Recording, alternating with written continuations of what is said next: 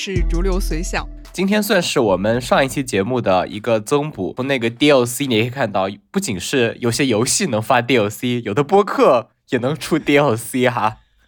对，其实我们想做这期节目的原因，就是说上一期节目结束之后，发生了很多让我们意想不到的一些事件，以至于让我们。感叹上一期节目录太早了哦。这期节目里面，我主要我主要的工作就是对我上一期进行一个忏悔。对我主要的工作是为大家提供一个放过自己的新角度。哇，感觉我们俩的观点是矛盾的耶。我忏悔了之后，你说啊，放过自己，这好像与上一期节目好像我们的立场有完全的对调了。哦，好像也差不多哈。哎，没有，我们上一期节目都有在放过自己，只是在 push 对方。先从您讲起吧，因为您这个好像确实涉及到一点医疗。首先讲一下，首先回顾一下我的上期节目观点，好吧？上期节目里面，因为我的身体状况和精神状况都很不错。所以呢，我就大言不惭地表达了我一些从幸存者角度的观点。我当时就是觉得，大家根本不用焦虑。如果你现在还没有重视健康生活，就说明你的健康状况很好。等到你应该重视的时候，你的身体就会给你信号。同时，如果你重视的话呢，也不需要太过焦虑，去做一些宏伟的规划，比如说方方面面都制定一些生活 plan。然后等你具体进行某个活动的时候，也可以先上手，然后再来做相关的功课，这些都完全来得及。就主打一个随便，呃，站着说话不腰疼。对。然后就在我大言不惭的讲完这些之后的两三天里，其实我当时录音的时候，隐隐就感觉自己的膝盖稍微有点痛，所以那个时候。我一边在休息，一边就稍微有点隐忧，但还是有点侥幸。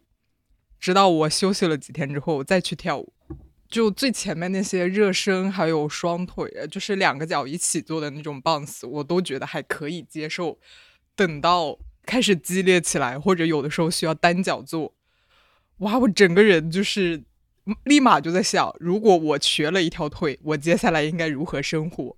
想了两秒钟之后，我就跟老师说：“不好意思，我要先走了。”你刚刚讲那个瘸了一条腿，我还以为你想现在说，如果瘸了一条腿，有什么单脚的舞可以跳吗？那也太过分了吧！直接跳过那些什么装一只啊、康复啊这些东西是吧？很现代。嗯，然后我就，你当时也知道，从我给你发的那些。每天都在每天都在担心我的膝盖，然后我就立马开始挂号，挂了我能挂到所有的号，最早的就是第二天的下午，然后第二天上午我就跑到校医院去，呃，因为我们如果开了转诊单的话，它很大一部分是可以报销的，但是校医院的医生说我们只有两个医院可以报，所以你最好是挂那两个医院。我一打开那两个医院，至少也得到。五天之后，等不及了是吧？对，然后我过于惜命，我心里想，花五百万我也得把我的腿治好。哦，算了，我当时没有想到五百万，我心里也没有五百万可以想。就是什么网上说的，忍不了了，忍不了了，忍不了了，我再等五天。主要是我想着，万一五天之后我的膝盖又不痛了，然后我就不会去看，或者是医生看也看不太出来，所以它永远都存在一些。隐忧，但是不知道，所以很可怕。等一下，你刚刚说你五天之后，医生说又看不出来了，你是觉得五天之后它就会变好吗？对啊，因为我之前休息了三天，它就好了。那这样的话，那你这个本身就那又不构成一个 膝盖问题了。嗯，怎么不算呢？因为我之前休息了一段，我又去跳，它又痛，所以它就永远都存在一个风险。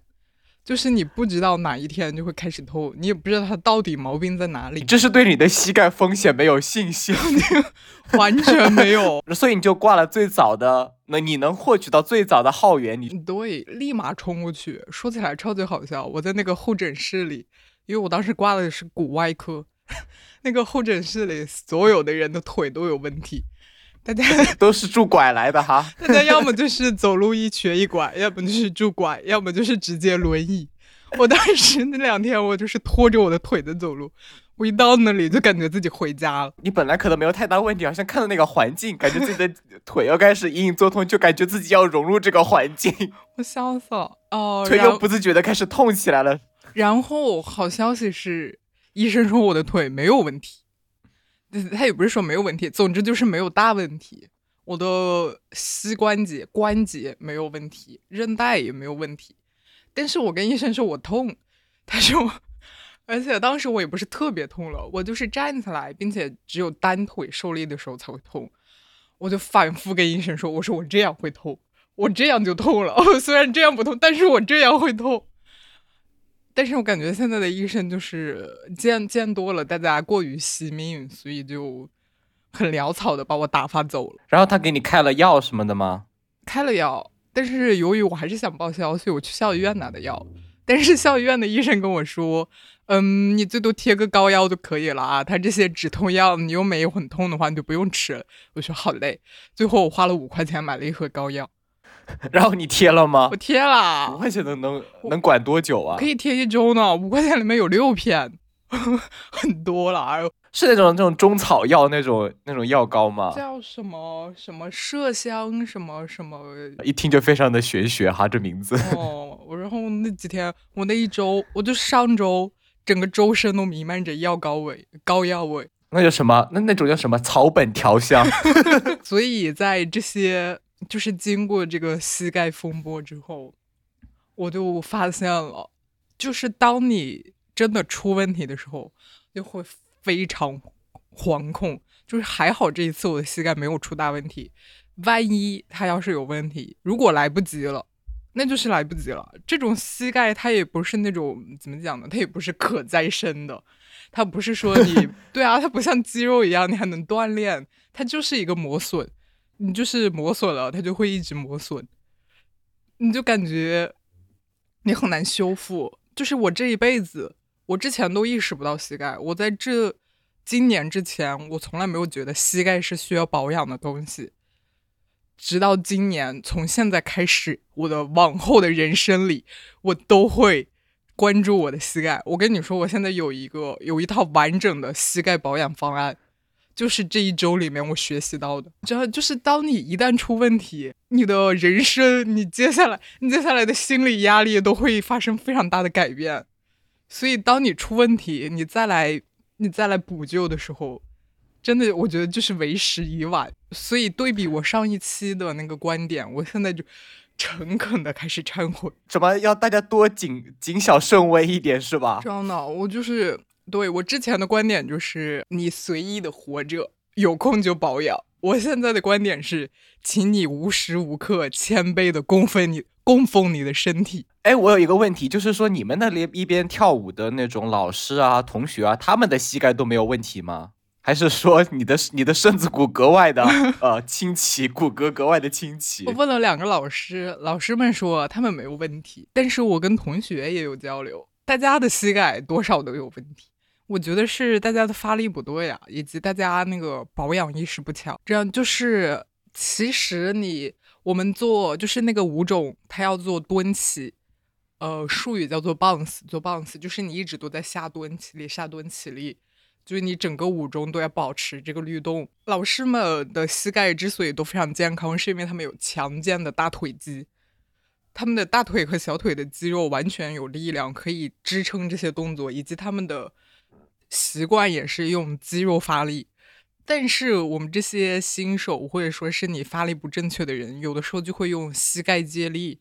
而且 hiphop 里面有超级超级超级多会膝盖的动作，所以当你练的比较多，然后你也许又不是很正确的时候，就会有磨损。那个 Move Free，我现在吃的那个关节保关节保健品，我第一次听说还是从我武士的同学嘴里呢。看来人家的比你更早出问题，他是不是比你跳的时间更早啊？对啊，而且他年纪稍微比我大一点点。我感觉跳舞就是看你的时长和你的年龄，还有你练的频率。你到某一个点之后，你多少都要开始修养保养了。那其实 Move Free 好像本来就是针对中老年人设计的某种保健品啊。你去看那个那个是那个淘宝的商品页面，好像它都是那种老年人的照片在上面。我看了那些评论，还有什么像买过的人提问，里面全全都是买给爷爷吃好吗？什么？四十几岁吃这个有用吗？没有哪一条说二十三岁需要吃这个吗？我觉得可以去跟那个 Move Free 那个电商运营团队提意见，可以把那个主图换成几个跳 Hip Hop 的人。他直接跟 Hip Hop 舞狮可以进行那种商业合作啊，就是你那些 那些广告不用打在地铁。说起来，我那天去看去看医生，我坐地铁的时候，地铁里的广告就是 Move Free。我心里想着，哪个膝关节不好的人会在地铁上进行奔波？你就你就别在那些稀里糊涂的地方打广告了，你直接找几个武士就进行一套保养，武士负责搞坏你的身体。不是，就是办年卡赠送两瓶 Move Free，赠送同等时间量的 Move Free 产品。感觉不用哎，就是你办年卡，从第八个月之后就开始送你一瓶 Move Free，你八个月之前都可以坚持。人家明明不愁卖不出去，以后什么？这种关节病年轻化的趋势感觉会越来越明显，他们根本就不用操这个心。唉，其实你说我一定要吃 Move Free 吧，也不一定，因为当时医生就跟我说，他说你这个膝关节非常顺滑。然后我我一听我就，哎，我非我虽然我非常高兴，但是我恨不得立马找点身上其他毛病。我说医生，但是我的颈椎的脖子，我的脖子也痛，而且我全身都可以，我的关节都可以响。这是有问题吗？问题大吗？医生说这这这没关系的。我说不是哦，全身都可以想哦。你听，然后我就给他想。嗯，医生说这没办法，也治不好。但是你一定很在意的话，你就去吃这个。然后写了这个牌子。我一看，我说啊，这个。然后我就自动忽略他前面说的，你一定要吃的话，就现在开始吃了是吧？对啊，我就感觉。因为这种你只需要付出一点点代价，然后你就能求得一个心理安慰，感觉自己在健康的生活。哎，你之前吃过其他的保健品吗？嗯，我吃了一些三块钱一瓶的维 C。你是长期吃吗？其实我上期有讲过，我一直在吃那个复合维生素嘛，然后最近我也开始给自己怎么加药了，加大剂。不是这个意思，就是说我的那个什么注意力好像有点缺陷。这个等我看出病来了，我们再开一期。确诊了之后再来详细分享。对，然后我看见网上有人推荐一些，就是能够改善这个的一些保健品，包括鱼油，然后包括我现在在吃的叫一个叫苏糖酸镁的一个东西啊。你跟我讲过这个，就是我本来一天就只要吃一片这样的东西的，但是我现在要每天要吃好几种不同的保健品。而且你知道，就是例如说像苏糖酸镁，它是不能够和咖啡一起吃的，因为这两种都有一点刺激中枢的一种效果。呃，它其实你单吃苏糖酸镁和单喝咖啡都不会让我怎么样，但是据说这两种一起吃了会让自己的心跳变得格外的快，所以这两种就不能同时吃。我我等一下我要插一句，我们的听众朋友，刚刚振宇的观点就是我有想要表达的，如果你想要开始做些什么，你一定要查的像他一样详细。比如说两个东西不能一起吃，对，而且呃，苏糖酸镁它是推荐是饭后再吃，然后我的复合维生素也是要推荐饭后再吃。我后面看见我准备买的那个那种什么鱼油，也是也也是推荐饭后吃，吃完饭之后还要吃一顿是吧？对啊，但是现在问题在于我我现在连三餐可能都 都吃都不能。对啊，我吃这个保健品也是这样。我现在每天的保健品就基本上只能挑一两样，就只能挑一样吃。就是说今天我可能吃醋糖酸梅，可能就顾不了另外一种了。嗯，别人翻的牌子是你翻的牌子是保健品，真的有种感觉自己非常老了，要通过吃不同的东西来维持自己的生命这样的感觉。说起来超级好笑，我室友之前看到一个新闻报道是说什么。也许是西班牙，也许是哪里？西班牙一个什么富豪，每天都要花多少多少钱吃多少多少种保健品，怎么怎么样？然后我室友看完那个新闻之后，他的反应是：有没有清单啊？把那个清单扒下来。我说你哪有那么多钱吃这么多种啊？他说他吃的肯定都是最好的，我要挑一些我毛病最最严重的去 去照着吃。这就说明大家每个人其实。到我们这个年纪，到我们这个年纪，只二十三岁，或多或少都有一点。哎，其实说到这个，其实我倒并不觉得可能是我们这个年龄段问题，我觉得其实是一个现代工业化的一个问题。这就说到我，其实上期那个录完音后，我就写了一篇文章嘛，就是关于我们的工业化给我们的整整个人的健这种整体生活带来一个影响。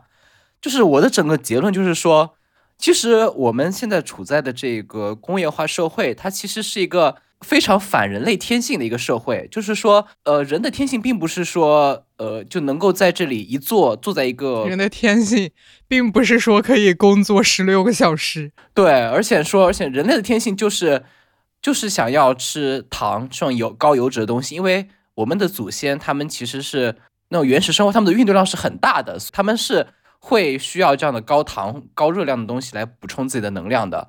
而反照说，到了现代工业社会的话，一方面，我们的这种糖和油脂的接触到糖和油脂会变得非常容易。那种卖甜品的、卖奶茶的、卖炸鸡的都很多嘛，我们都非常容易去接受到这东西。但是另一方面，我们的现在的这种生活节奏，它会大量的减少我们的运动量。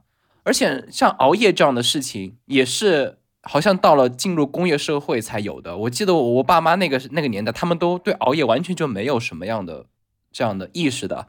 所以到了我我们现在，我们又开始用另一种工业产品，就是各种的保健品，去弥补我们因为各工业社会带来各种各样不同的问题。我记得我最近有听一个段子，说新时代的裸睡是指你不吃褪黑素、不戴眼罩、不戴耳塞，自然的睡觉，称为新世纪的裸睡，很有这个意思。其实我真的是觉得说，就是。呃，可能上一辈人像我爸妈都会说，你天天吃些这些东西，天天吃这这种东西，你还不如每天早睡早起，把自己身体调养好。我以前还会责怪一下自己，说可能确实是自己生活不够自律，或者怎么样，去运动太少了。现在就觉得说，就觉得非常理所当然，说这没办法，我们这个时代的人就是这样的，我们又不可能像原来那种人一样，天天外出工作什么的，这就是我们现在生活的一个怎么讲，一个自然的某种自然的一种状态吧。说说到底，还是我们要放过自己。有的时候，我们真的是被形势所迫，并不是我们自己不自律。等等，熬夜是自然状态吗？其实不是哎。说起这个熬夜，其实熬夜跟工业化还是蛮相关的。就是工业化之前是人类就是就是没有说让自己支撑自己熬夜的一个东西嘛。就是说，可能像以前那种电的发电量也不是特别大，就是你可能很多地方就直到晚上后半夜就停电了。包括以前也没有 WiFi、手机这样的东西，能够让你支撑到后半夜。可能那个时候可能就十点多钟，就像我们之前之前提过的，我们上大学熄灯一样。你熄灯之后，电也没了，灯也没了。即使你有手机，你手机可能电量也撑不了多久，然后你就不得不睡着。对啊，所以我觉得熬夜真的是也是个现代性现代病比较严重的一个事情。我觉得，我觉得更多还是跟心理相关。哎，它虽然有了这些硬件设备，但是不代表你就要熬。但是大家都在熬，多少是有一些，我觉得多少是有一些代偿心理。我为什么要熬夜？因为你熬夜娱乐更有快感。白天会被各种东西束缚，到了夜晚反倒是某种比较自由的时间。对啊，现在有个很流行的说法，就是说。为什么要熬夜？因为夜晚那几个小时是最自由的时间。其实完全不是啊！比如我住 寝室，你夜晚你还要保持保持安静的熬夜。虽然我室友也在熬，但是我们要 同时保持安静的自由者，达成了某种熬夜契约，是吧？对我个人来讲啊，熬夜它就是那种贷款娱乐。比如，如果我不熬夜，十点钟就睡了，我第二天可能八点就能起来，然后我就开始一天的生活。八点到十二点这么大这么大一段时间，我肯定是要进行一些比较硬核的学习。但是，但凡我熬夜，我熬到三点，我必须得十二点才能起来。这样的话，你就可以，我就失去了我的上午。所以说，你的熬夜就是有种逃避的心理在的吗？多少有点啊。我现在有一种，就是你你越是第二天有事儿。就越想熬夜，可能也是某种什么应激反应吧。就是说，你想到第二天还有这么多的事想做，就开始焦虑，然后焦虑导致自己自己睡不着，自己睡不着，然后导致第二天的事也可能做的不是那么好，然后继续焦虑又睡不着。我觉得可能这是某种循环。我熬夜不是睡不着，哎，我是困的要死，但我还是会熬夜。我没有睡眠问题，我只是不睡啊。我知道了，可能是感觉你一睁眼就要面对接下来的事情。只要我不闭眼，我就不用睁眼。哇，好有哲理！就其实我真的是觉得说，因为这样的，我觉得人的这种生活节律也是说被这种生这种工业社会固定住了，就是大家好像。因为这种八小时工作制，每天早上九点，然后到下午五点，虽然现在基本上没有什么公司能够正经的呃什么早早九晚五的生活了，所以就是一种怎么讲，就是你说的那种一种某种压迫吧，这种生活习惯的压迫，导致自己某种必须通过熬夜来对这种固定的大家的生活规律进行反抗。嗯。但是但是有没有觉得好怪哦？讲起来怪怪的。你就这种反抗，最后的结果就是你活不久，有很大的压力，然后你又不睡，然后你第二天还是要起来。你睡了四个小时去扛这些压力，那所以说，那你最近的熬夜有有减少吗？哦，现在并没有。你昨天昨有的人昨天晚上还熬了呢。你明明知道，你却要戳破我。没有，我讲完上一期之后，我就进入了一个中场休息时段。好吧，从这期节目开始，就作为我第二轮健康生活的一个开始。你的什么保养膝盖计划就开始紧锣密鼓的在推进了，是吧？哦，保养膝盖只是一方面吧。就你讲，你讲，它要融入整体的一个健康生活大蓝图之中。就是大家开始用画饼的方式来规划自己的生活。不得不说，现在工业社会的影响还是非常严重的。哦，而且你知道我为什么要摆烂这么久吗？距离我们上一期其实也挺久了，就是因为我观念不是改变了嘛，就是觉得你方方面面都要规划一下。但是由于这个规划太难做了，我现在一直没做完。我就感觉，嗯，只要我还没做完，我没打算怎么健康生活，我就暂时还不用开始。很难讲，没有道理是吧？我们说到底，说我们去制定一个健康生活的计划，到最后来说，其实怎么讲？一方面可能是延长未来的寿命，其实我感觉另一方面是怎么讲？去调节自己的生活，我感觉是让我们自己的有效生活时间变得更多。对呀，而且我觉得还是就不仅是生活时长吧，还有一个你的生活状态问题。就比如说，比如说我说膝盖的话，它是一个非常具体并且它很明确的一个一个部位，所以你查一些资料之后，你确实能得出一套行之有效的方案，而且没有什么意义。但是另外有一个东西是你的大脑，这个东西大家都没有研究透彻，而且你也不不完全明白它的机制。但是我感觉大家应该也都有体会。当你生活状态好和你生活的非常浑浑噩噩的时候，你的大脑的运行状态完全不一样。所以我健康生活还有一部分就是，我感觉我大脑的那些敏锐度现在多少有点下降。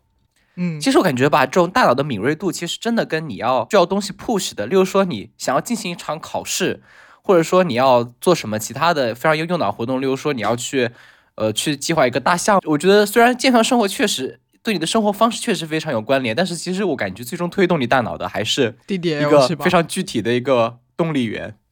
我觉得不是哎，比如说我现在跳舞，我每天都得跳舞，它那个动力源是没有没有什么变化，是吧？就是每一堂跳舞课之后，大家都要录一段视频，那个视频会发到群里，然后你自己回想你跳舞状态怎么样，也只能通过那段视频。所以那个视频也多少算一个考试吧。我在每一次面对那个考试的时候，我发现我不同状态时的情况下，我的反应是不同的。如果我那天精神饱满，我到我拍视频的时候我很兴奋，然后我也可以非常集中在我自己的动作上面。但是如果那天比如说我睡得也不好，然后我心情也不太好的话，我跳那个我完全无法集中。就是我做这个动作的时候，脑子里没有下一个动作，这就很明显了吧？你没有这种时候吗？我不知道，我觉得可能是我现在生活阶段的一个一个关系。我现在反正是觉得自己的短期记忆是越来越不行了，就是说自己就是刚刚就是想要做什么事情，都说我我例如说我是想可能想订一张电影票，然后我打开手机，但是现在一般不有没有专用的购物软件，然后我可能打开的是像美团这样的软件，然后我一瞬间我突然忘记说我为什么打开这个软件，我要干什么。然后去回想很久，啊，这个好常见。我在想起哦，我要是买一张电影票，但是这个也很难说是你的什么大脑功能下降了，还是因为现在分散注意力的东西太多了。什么那个什么软件设计问题是吧？他为什么不直接一？他为什么不直接把他的购票功能独立出来？这样我一打开就知道自己要干嘛了。对啊，就是现在的算法的目的啊，他就是想要分散你的注意力，让你停留的越久越好。不是，但是我总感觉以前没有这样的感受，就是说。我以前有非常明确的一个目的目的的时候，我就基本上不会断，好像。但是我那次打开那个 A P P，感觉像脑子像断了一样，说我要干什么？当然，这个我知道有个专业名词叫做脑雾，就是说像脑子有什么雾一样，把你的那个……这不是著名的新冠后遗症吗？到底是得了新冠还是得了现代病哦？好像像我最近处在人生某个人生阶段有关嘛。而且，当然我最近的作息也不是特别的好，虽然我每天也是每天早上八点半就早早起床。但是我感觉脑子总是转不过来的一种感觉，出出现某种，当然也可能是睡得太晚了了，是吧？我说了，大脑也是需要保养的吧。虽然无法证实我的观点，但是你也无法反驳我的观点。而且像最像最近，我感觉有点咖啡上瘾。我们其实上一期也聊过咖啡这件事情，嗯，不知道为什么，感觉最近怎么讲，感觉每天不喝咖啡，就感觉就每天好像少了一件事一样，感觉今天整个人都动不起来，这种感觉非常奇怪。而且那种普通的浓度的咖啡已经满足不了，像挂耳咖啡那种一百八十毫升，都让我感觉到它很淡，而且感觉喝了没感觉。目前能够满足我对咖啡浓度的连锁咖啡店只有两家，一家是瑞幸。的加浓美式另一家，你知道幸运咖吗？就是蜜雪冰城旗下的一个，它它有那种，它它有加浓美式，而且它那个美式加浓比那个瑞幸还要浓，而且它只要八块钱。但是我家附近没有，除非我哪天那某天真的很有闲心，我愿意跑到那个地方去。然后现在我又呃，我购入了那个胶囊咖啡机嘛，就可能别人可能是一个胶囊就可就够了，我胶我必须要弄两个胶囊才能够满足一天的咖啡摄取量。是有心理是有是。非常具体的生理的反应，还是多少有点心理，我不知道。反正怎么讲，就是我没有喝咖啡的时候，总感觉有个脑雾，就是刚刚提到的有脑雾在。我第一次听到这么具体的呃这种感受，好吧，就就非常 抽象，但是你说的很具体。对，你难道没有？我觉得应该每个人都会有点脑雾的时刻吧。但是感觉最近脑雾时刻特别多，就是感觉脑子突然短路了一样。可能最近回南天吧。脑子脑子里也比较潮，所以你呃，所以你觉得喝咖啡对你的大脑的敏锐度，就是你的大脑敏锐度需要靠咖啡养着喽？啊，我完全没有，它只是就是像某种那种其他那种成瘾药一样，我好像有种对咖啡开始慢慢慢慢慢慢慢慢的似乎有点开始成瘾了。倒不是，我觉得倒是没有到成瘾那种程度，就是它我我一我某一天缺了它，我不我就不行。大概是这种感觉，好怪啊！哇，我我我目前没有没有到那个地步，哇，听起来非常的吓人呢。所以说，咖啡对你来说是某种像是某种工具一样的东西吗？就是说我可能你你可能呃昨晚熬夜了，然后今天早上需要喝咖啡才能防止睡觉。但是如果你的你的作息正常的话，就可能不会。就是咖啡对我来说跟你的功能可能差不多，就是稍微。就是多少都是一些心理上的安慰，maybe，反正对我来说，心理安慰比生理上更多。但是我没有到那种必须要用这个心理安慰来填平我的状态，它对我来说就是加成。我如果喝咖啡，就感觉能够更加清醒的面对生活中的苦难。但是没有的话，也能看到这些苦难。哎，其实说到咖啡这件事情，我最近。最近看到一个报告说，就是说，呃，我国的那个咖啡店，就是在这两年里面扩张速度非常快，好像基本上是达到一个翻倍的程度。其实我觉得这也就侧面说明，可能很有很多人像我这样，可能面临一些生活压力啊或者东西，这样的人可能越来越多。我觉得可能也是一个整体社会环境造成的一个。恶果吧，我觉得是哎，而且现在大家多少对咖啡来说都还是觉得它是功能性饮品啊，包括我们俩现在都觉得它多少带点功能啊，没有人会平白无故的去喝个咖啡，所以它的增长就说明了大家的状态有变化。有没有看那个地域分布啊？只看了总量吗？没有看什么，比如说一线城市的咖啡扩张怎么样，四线城市怎么怎么样啊？没有哎，那我应该 我应该看完这个数据再来做播客的。感觉感觉地域如果有数据的差异的话，也可能说明问题呢。没有，其实你从这个就可以看到啊，就是说我之前在广州的时候，其实你能够选择到的咖啡的品牌是非常多的。在广州的话，你有各种各样的。连锁的也好，独立的咖啡店也好，它其实你的选择很很多的，而且它的价格也普遍不高。但是你看，像现在我处在这个小城市，就是虽然现在小城市也有很多独立的咖啡店，知道它，但是它根本就不是说像北上广一样，你去那种咖啡店，你是为了怎么讲拿一杯续命的一个东西一样。在小城市的这种咖啡店，更加相当于某种社一种社交的场所，或者说是去休息、去娱乐的一个地方，所以他们的。呃，咖啡并不是为了好喝而好喝，或者说怎么样而存在，它只是说它需要咖啡作为一个载体来完成其他的它本身的一些功能属性。我们我们其实去过很多家那种那种独立的咖啡馆嘛，他们咖啡一杯美式二十块，我的天呐，我觉得它完全称不上是精品咖啡。哦，在广州，它甚至可能比不过十块钱的咖啡，但是它就是有有那么贵。我觉得在不同的城市，我觉得咖啡的属性是完全不同的，可能就是。跟不同城市的一个生活节奏有关吧。等一下，我们为什么就咖啡展开了这么深入的探讨？其实我们这里提到咖啡呢，其实是我想说的是，咖啡其实算是我们现代生活的一个桥梁的一种符号性存在吧。就是一呃，就是咖啡一端连接着我们的日常生活，呃，我们生活的不规律也好，精神状态差也好，它是一方面，它是连接着我们的健康生活的。但另一方面，像这种咖啡店的扩张的现象啊，呃，在不同城市的这样的扮演的不同角色，其实它也是连接着说我们现代呃工业化生活的一个整体的一个景象。就是咖啡又反映着说我们当代社会、当代生活的一个整体状况。所以说，怎么说，就是咖啡是我们非常整体化的一个东西吧。那我们最后来总结一下我们的这一期的要讲的一些呃乱七八糟的零碎的话吧。行，我的观点总而言之就是一句话，请谦卑的供奉你自己的身体。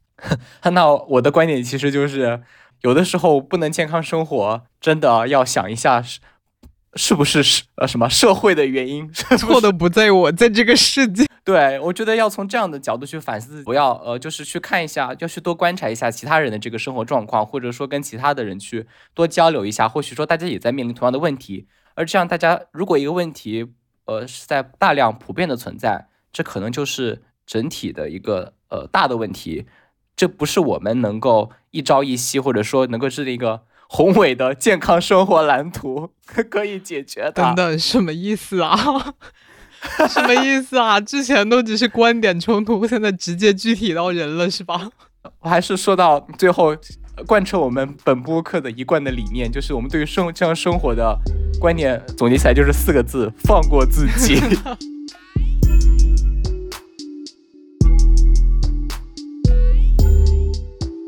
感谢你的收听，欢迎在 Apple Podcast、小宇宙、喜马拉雅订阅我们的播客。当然，我们更推荐你使用泛用型播客客户端，例如 Castro、Pocket Casts、Overcast。关于播客客户端的介绍，可以移步本节目 Show Note 中的链接。再次感谢你的关注，我们下次见。